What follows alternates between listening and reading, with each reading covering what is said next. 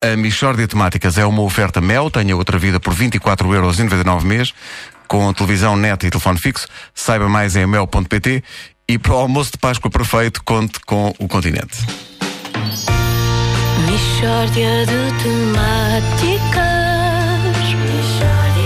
É mesmo uma mishória de temáticas.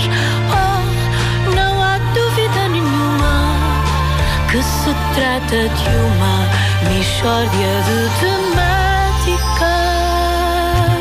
Internacional da Literatura Infantil-Juvenil, um corpo de letras extremamente pequenino. A Rádio Comercial convida um dos nomes cimeiros do género, que é, eh, naturalmente, Diogo Miranda, o popular autor.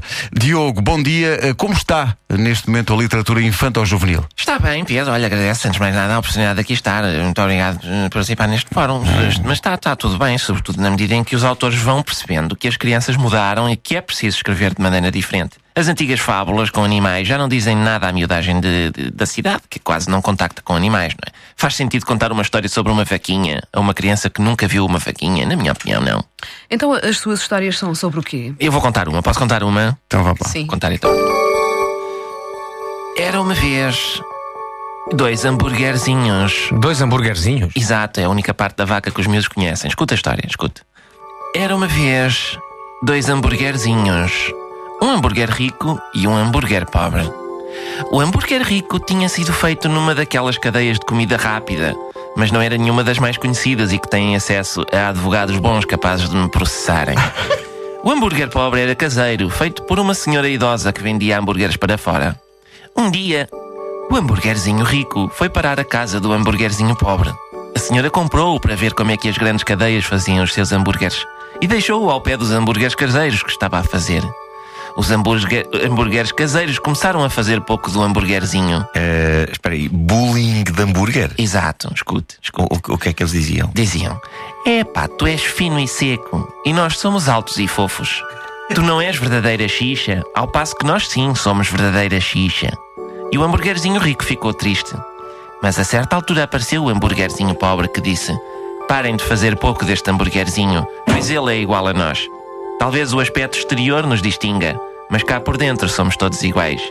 Mas era mentira, porque o outro hambúrguer era efetivamente seco por dentro e os caseiros até tinham pedacinhos de cebola e chouriço, porque a velha sabia o que estava a fazer. Então, Diogo, eh, torna-se indispensável saber qual é a moral desta história. É que às vezes a discriminação tem razão de ser. Aquele hambúrguerzinho não prestava mesmo para nada e tinha inclusivamente vestígios de ruidor.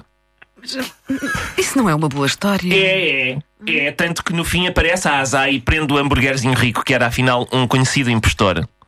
Como assim um conhecido impostor? Era uma base para copos de cortiça, a fingir que era um hambúrguer, procurada pela Interpol. Portanto, calem-se.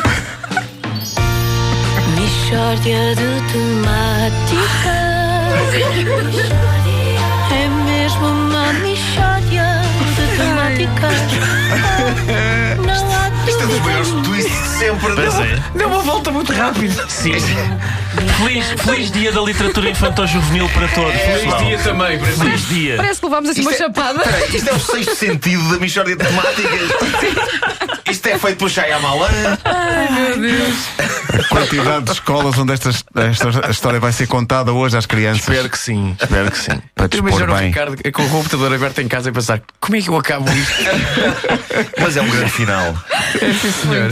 A Michórdia de Temáticas é uma oferta Mel. Tenha outra vida por 24,99€ mês, com televisão, net e telefone fixo. Saiba mais em mel.pt e para o almoço de Páscoa perfeito, conte com o continente. Estou a pensar nas pessoas que, tal como no sexto sentido, a meio da Michórdia já estavam a dizer isto é cortiça. Isto é claramente cortiça. Eu já topei isto tudo, isto, isto é uma base de copos de cortiça.